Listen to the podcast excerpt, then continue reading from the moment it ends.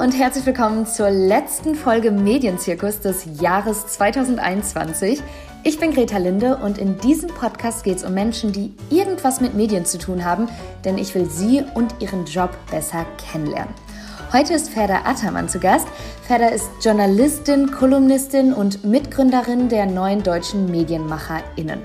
Das ist ein Verein, der sich für mehr Diversität im deutschen Journalismus bzw. in der Medienlandschaft einsetzt. Und Ferda und ich klären heute mal, was genau sie da eigentlich macht, wie es zur Gründung des Vereins kam und auch, was sie davor so gemacht hat. Bevor wir daran gehen, jetzt aber erstmal Hallo Ferda und äh, schön, dass du da bist. Ich freue mich sehr. Hallo liebe Greta, vielen Dank für die Einladung. Sehr, sehr gerne. Ich möchte heute so ein bisschen mit dir über deine Arbeit als Journalistin und Kolumnistin und auch die neuen deutschen MedienmacherInnen sprechen. Aber was mich erstmal interessiert, ich habe bei der Recherche zu dir gesehen, das war mir vorher gar nicht klar, dass du als Redenschreiberin für Armin Laschet gearbeitet hast, der damals Integrationsminister in NRW war. Und ähm, dass Integration so dein ja, USP oder Themenschwerpunkt oder was auch immer ist. Du hast ja auch Politikwissenschaft studiert, ist, ist ja irgendwie klar, aber ich habe mich trotzdem gefragt, wie du dann da gelandet bist, weil du ja mit NRW, glaube ich, erstmal gar nichts zu tun hattest. Ja, das war ziemlich schräg. Ich, ähm, äh, also ich muss, ähm, wie war denn das? Moment, ich muss mal nachdenken.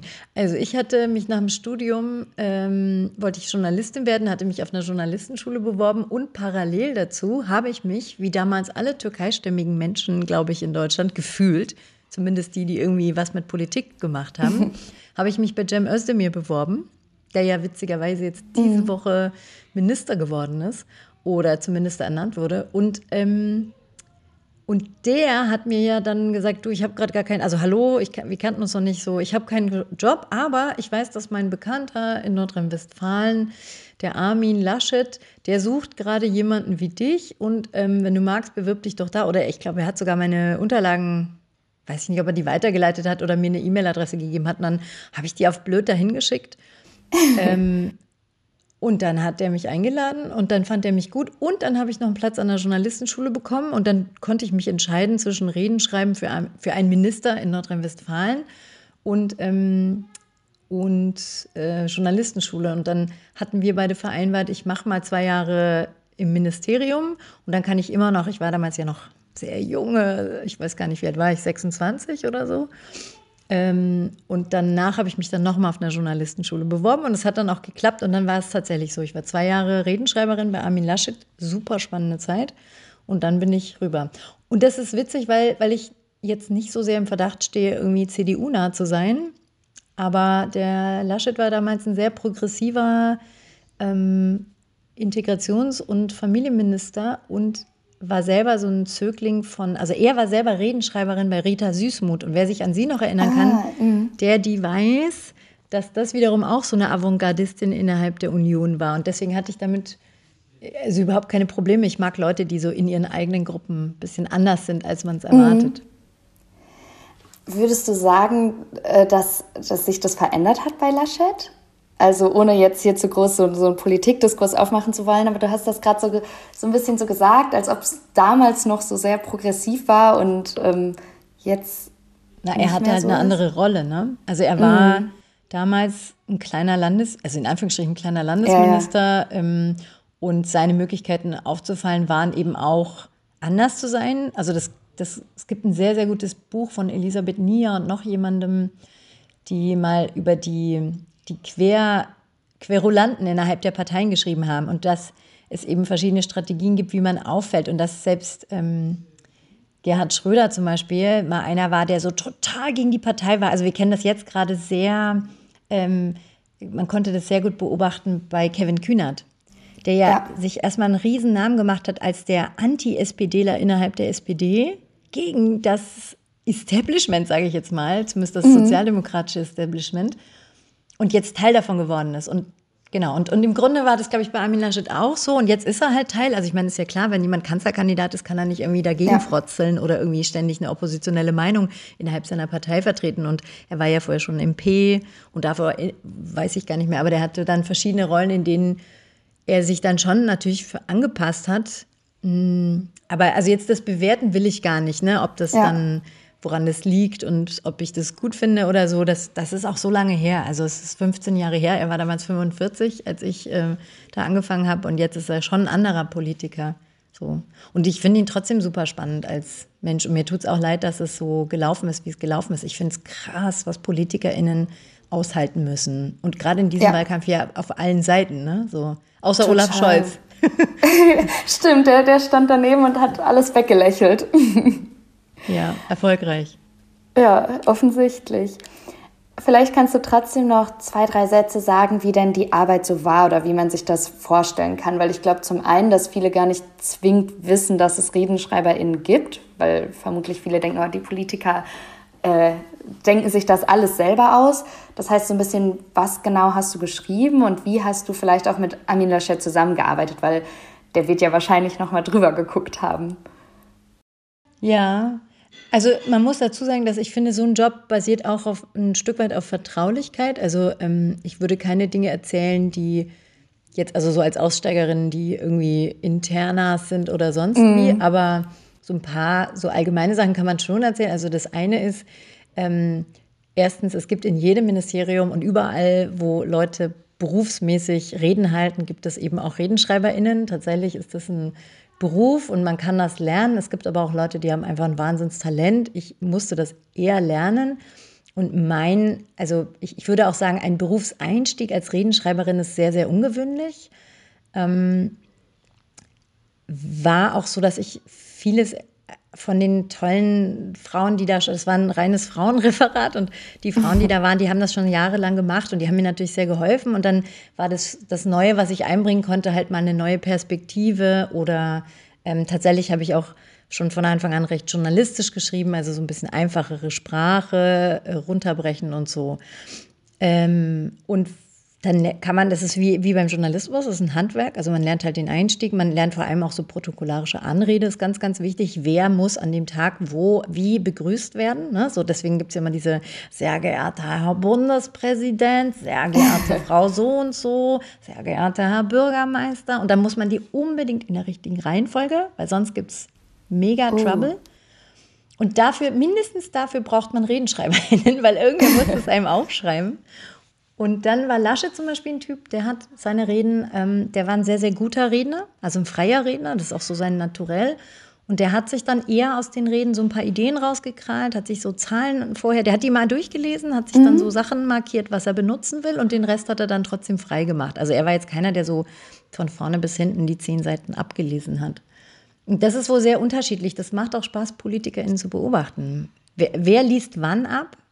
Und wann sprechen die Leute frei? Wann trauen sie sich auch nicht, weil sie wissen, wenn ich hier ein Wort daneben, ne, so, also zum Beispiel die Antrittsreden als KanzlerInnen, also die Kandidatinnen Kür sozusagen, da haben die, glaube ich, alle, alle abgelesen. Oder vielleicht irre ich mich auch, aber ich bilde es mir ein, dass das klang so und, und heute geht es ja auch alles mit Teleprompter, ne? Damals ja, ich wollte gerade so sagen, das klang so, so Teleprompter-mäßig, ja. Ja. Ja. Spannend.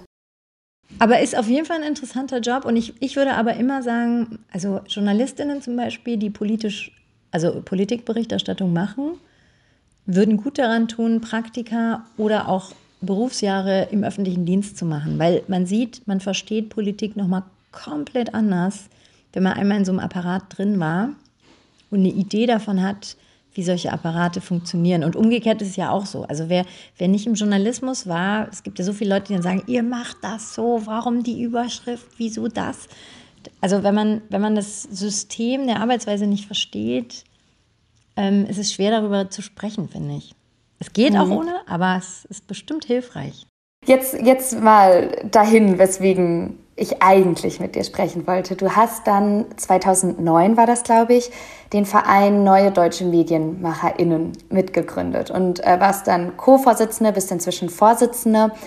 Erstmal vielleicht für die Leute, die diesen Verein nicht kennen, in ein, zwei Sätzen, was ihr macht und warum ihr euch damals gegründet habt, wie es dazu kam. Ähm, die Neuen Deutschen MedienmacherInnen sind ein Verein, und in unserem Fall muss man es immer dazu sagen, weil das viele nicht wissen, von Menschen mit und ohne Migrationsgeschichte. Ähm, die, die sich für mehr Vielfalt in den Medien einsetzen. Und als wir 2008, 2009 angefangen haben, haben wir Diversität noch sehr stark bezogen, ausschließlich auf ähm, Einwanderungsgesellschaft, Menschen mit Migrationsvordergrund sozusagen. Heute sagt man ja auch öfter People of Color und schwarze Menschen. Ich habe den Begriff benutze ich auch, ob, also oder es sind ja mehrere Begriffe, obwohl ich mit People of Color für Deutschland immer ein bisschen Schwierigkeiten habe, weil, weil da viel gestritten wird darüber, wer gehört alles dazu und ähm, viele Menschen, die in Deutschland als nicht typisch deutsch wahrgenommen werden und migrantisiert und geausländert werden, wie ich es nennen würde, äh, sind trotzdem auf den ersten Blick jetzt erstmal sehen die, haben die helle Haut und sehen nicht, mhm. nicht also würden sich selber vielleicht auch gar nicht unter People of Color wiederfinden. Ja. Ähm, das mag in den USA einfacher sein, aber ich vermute, selbst da äh, gibt es da Schwierigkeiten mhm. bei manchen. Und ähm, Genau, ich finde überhaupt, wenn man nicht Hautfarbe meint, den Begriff Farbe zu nehmen, ein bisschen daneben. Aber es sind Eigenbezeichnungen, die man übernommen hat teilweise und das ist ja auch wurscht, wie man es nennt. Fakt ist, ähm, es sind viel zu wenige Menschen, die nicht als typisch deutsch wahrgenommen werden, in den deutschen Medien vertreten. Und deswegen haben wir das gegründet und sind seit zehn Jahren, also über zehn Jahren jetzt, relativ erfolgreich darin, dieses Thema zu setzen und am Anfang waren noch alle so, äh, wie jetzt mehr Diversität. Wir, wir stellen einfach die Besten ein. Niemand hier diskriminiert, ist ja wohl klar. Mhm. Und es geht nach Qualifikation. Genau. Und außerdem bewirbt sich auch niemand. Und da können wir nichts dafür. Und fertig. So, das war tatsächlich, also wir haben nur von Vielfalt gesprochen. Wir haben damals Rassismus sowieso noch nicht so richtig, mhm. also super selten nur benutzt. Und Diskriminierung haben wir wahrscheinlich auch oft vermieden, weil wir wussten, die Leute sind sehr empfindlich.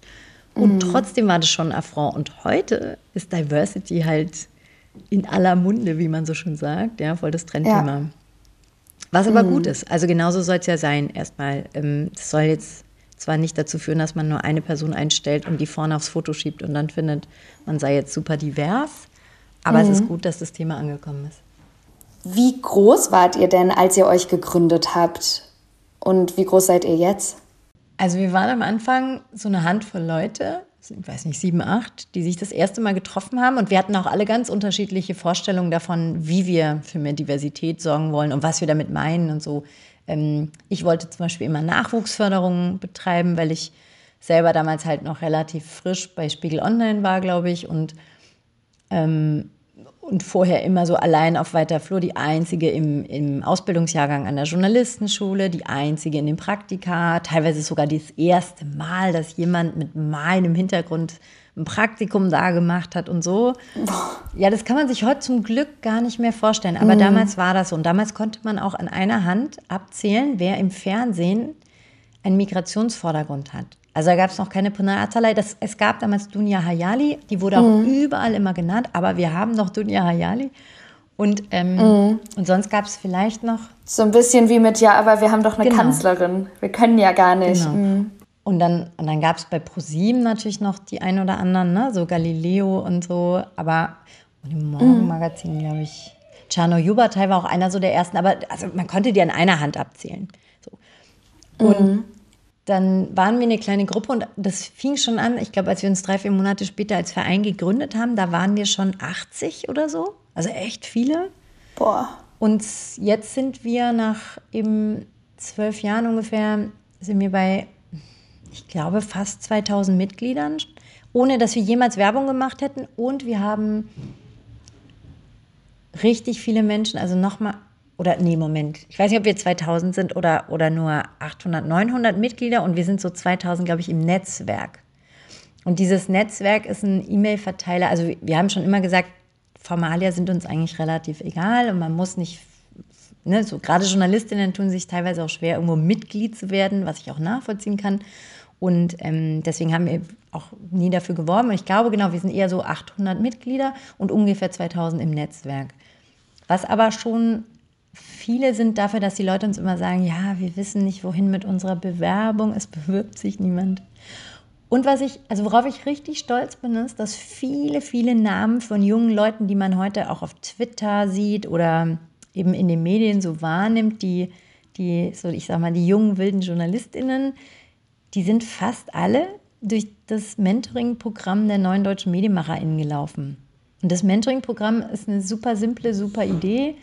Ähm, wir kümmern uns ums Matching und fragen erfolgreiche JournalistInnen, ganz egal wie sie heißen und wo sie herkommen sozusagen, ähm, ob sie einen Menti oder eine, also ja, ein Menti annehmen wollen und zusammenarbeiten wollen und dann helfen die denen so ein Jahr lang begleiten die die und helfen denen ein Volontariat zu machen oder eben irgendwo reinzukommen, Praktika zu bekommen, die Bewerbung, dieses ganze Prozedere, von dem man ja oft nicht weiß, wohin mit sich, wenn man nicht schon Leute kennt, die das irgendwie gemacht haben. Ähm, das funktioniert extrem gut. Und es sind natürlich auch ganz viele JournalistInnen bereit, also auch, auch so ProgrammdirektorInnen oder Leute in Leitungsfunktionen, die sagen, ja klar kann ich mal so Charity-mäßig ähm, jemanden ein Jahr lang an die Seite nehmen. So. Und deswegen funktioniert das total gut. Und ganz viele sind also in, in, in Volontariaten oder sonst wo untergekommen und arbeiten jetzt inzwischen auch schon an tollen Plätzen. Mhm. Mhm. Und was ist deine konkrete Aufgabe als Vorsitzende? Bist du dann vor allem so für die Repräsentation nach außen zuständig und quasi so der Kopf von der ganzen Truppe oder wie kann ich mir das vorstellen? Genau, also wir sind zu zweit Vorsitzende. Tembi Wolf ist meine Kollegin. Früher war das Sheila Maisorka.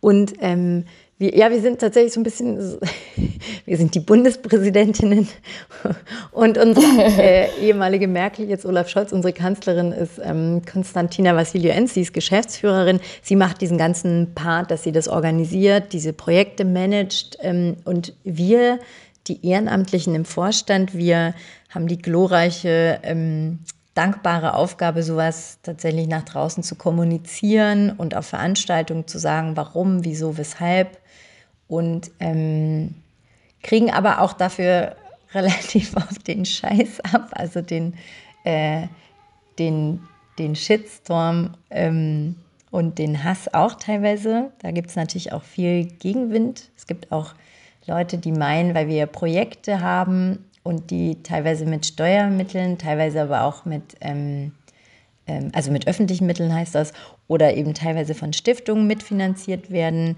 äh, dass wir sozusagen Brainwashing betreiben würden ähm, mit, mit öffentlichen Mitteln. Und das ist Quatsch und insbesondere gilt für uns ehrenamtliche Vorsitzende, wir sind da ehrenamtlich. Und mit dem Geld werden ganz tolle Sachen gemacht.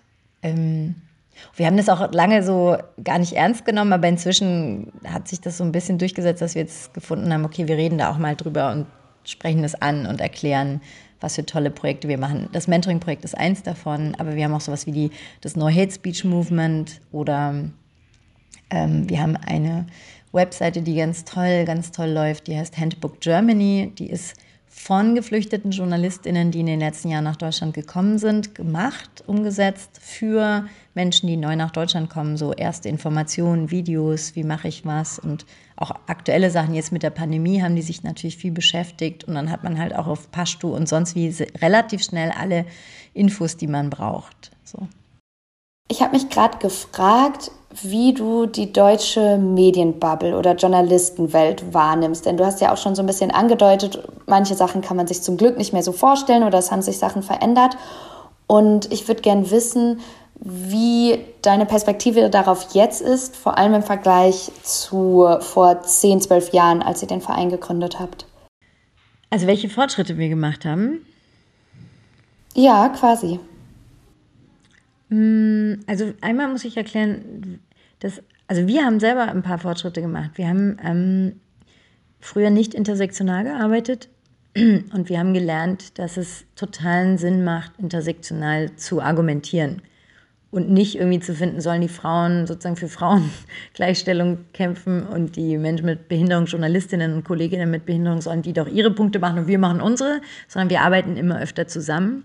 Wir haben ähm, jetzt gerade brandaktuell, super neu, äh, einen intersektionalen Diversity Guide rausgegeben, der Medienhäusern erklärt, wie das, was gemeint ist eigentlich, warum braucht es Diversity, was heißt das überhaupt und wie sieht es dann aus im Programm und wie sieht es aus im eigenen Personal, im eigenen Haus. So. Und, ähm, und die Fortschritte, also das ist immer so ein, ähm, ich glaube, wir alle träumen davon, dass es die neuen deutschen MedienmacherInnen irgendwann nicht mehr braucht. Ja.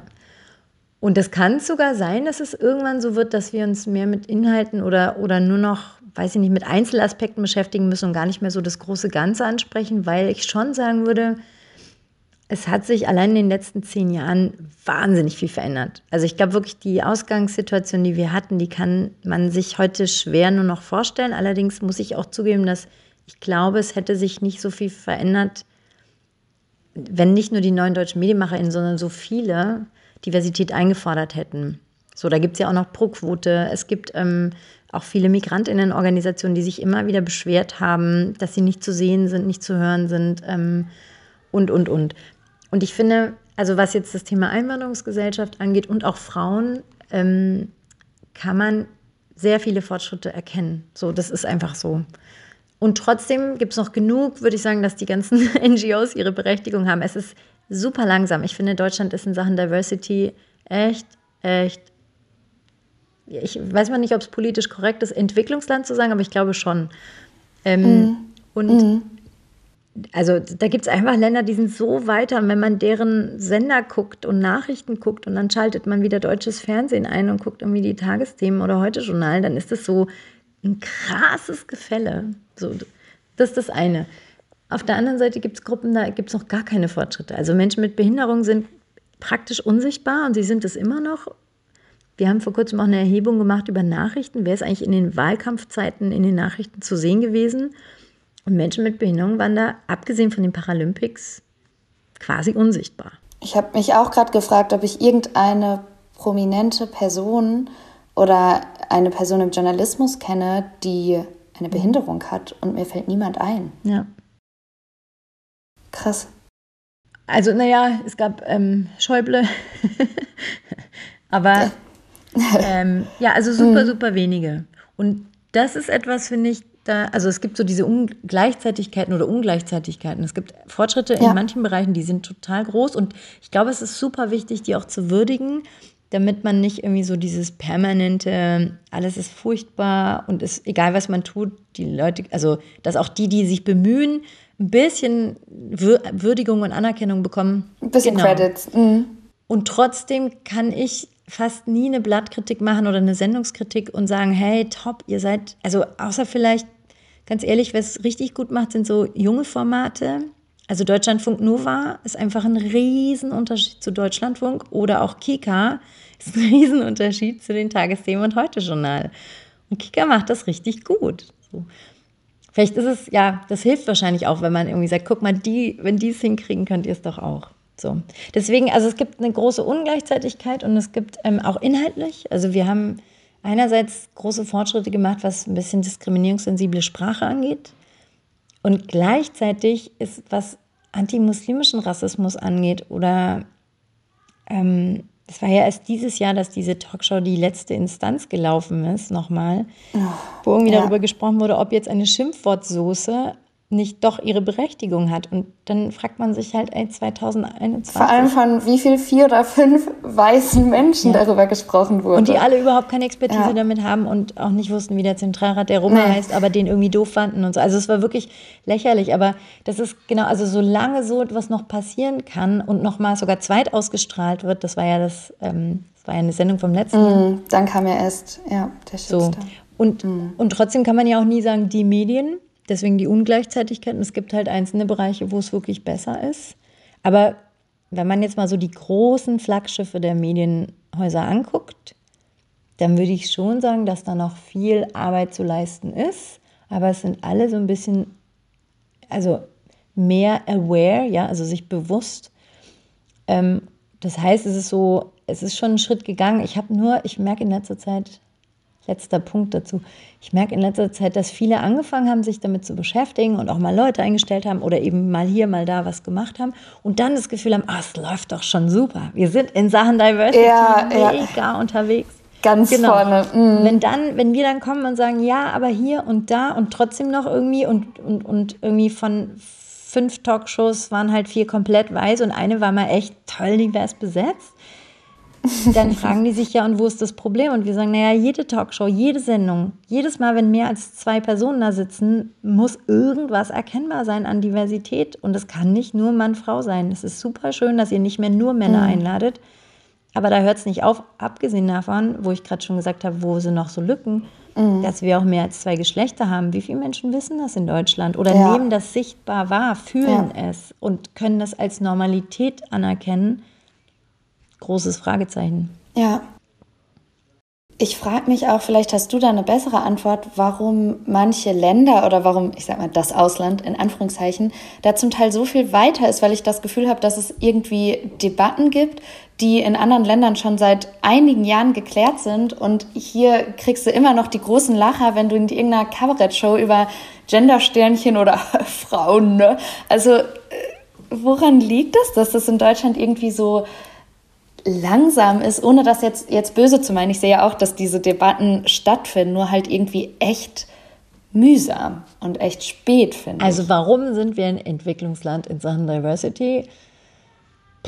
Also, mm, ich glaube, ein Grundproblem ist, dass wir in Deutschland, ich, ich vermute, ich kann jetzt auch nur raten, aber ich vermute, es mhm. liegt daran, dass wir irgendwie immer diese Erzählung haben, nach 1945 bzw. 50 hatten wir einen Bruch und haben aufgeräumt und seitdem gibt es bei uns keinen Rassismus, keinen Antisemitismus und wir sind ähm, so spätestens, weiß gar nicht, wann genau das passiert sein muss, absurderweise, aber irgendwann hat man in Deutschland ja so das Gefühl, so wir sind jetzt die Speerspitze der, der, der Menschenrechte und der der Werte.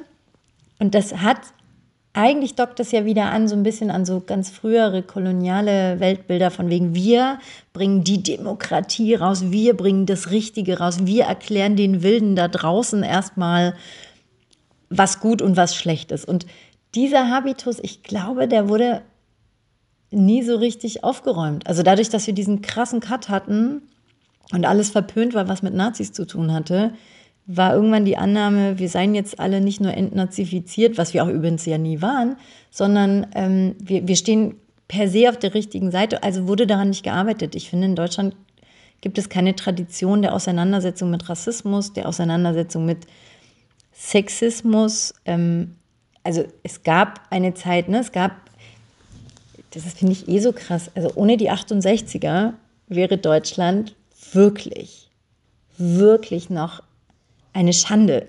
Also so, was, was die 68er angestoßen haben an Aufarbeitung, war unfassbar krass und ist heute auch schon wieder so, wird schon wieder so negativ drauf geblickt. Das ärgert mich total. Und äh, wir bräuchten sowas halt weiterhin. Ne? Also im Grunde war das dann, dann, dann gab es diesen Gang durch die Institution oder wie das heißt. Jetzt sind die halt alle Teil des, des Systems und, und nicht mehr selber kritisch. Und von unten ist dann irgendwann durch die, ja, jetzt kann man natürlich ewig reden, durch die Postmoderne und den Wohlstand und was weiß ich. Also wir haben bis Fridays for Future hatten wir auch lange keine, keine kritische gesellschaftliche Bürgerbewegung mehr. Also wir hatten früher die Friedensbewegung. Ja, keine gesammelte Stimme irgendwie. Genau, es gab so, die ne? Friedensbewegung, mhm. dann gab es irgendwie lange nichts und dann kamen die Fridays for Future Klimaleute und und das fehlt halt. Also ist, eine Gesellschaft braucht permanente Auseinandersetzung mit sich selbst und immer Leute, die ganz gemein irgendwie einmal ins Bein pinkeln und sagen, ihr seid doof, ihr macht das und das falsch. Und dann ärgert man sich als, als diejenigen, die die Verantwortung tragen, aber man wird besser. Also ich hasse es, wenn man mich kritisiert. Aber da ist immer was Wahres dran und es macht es nur besser. Mhm. So. Also man muss eigentlich immer dankbar sein für Leute, die einem ans Bein pinkeln. Ich, ich, könnte noch Stunden darüber weiterreden. Ähm, langsam müssen wir leider zum Ende kommen. Ähm, ich hätte dich natürlich nicht eingeladen, wenn ich dich jetzt zum Abschluss noch nach Tipps für junge JournalistInnen fragen würde oder Ratschläge für Menschen, die in irgendeiner Art und Weise in die Medien wollen. Also ich nehme an, das sagen viele, aber ich, also bei mir ist es eindeutig immer, sucht euch eine Person raus, die ihr gut findet, ähm, und fragt sie. Und wenn es eine ganz berühmte Person, also ich finde es total wurscht, wer das ist. Das kann jemand sein, der die überhaupt nicht bekannt ist. Es kann aber auch ein Superstar sein. Es lohnt sich immer, alle zu fragen, ähm, weil irgendwer sagt schon zu und man muss gucken, dass die Person zu einem selber passt. Und, und diese Hilfe, also ich glaube, diese Mentoren, MentorInnen, ähm, dieser Support, der ist total hilfreich. So. Also das, das hat mich Ähm, bei allen Sachen übrigens. Ich würde das immer machen. Leute sich suchen, die einem mit Rat und Tat unterstützen können.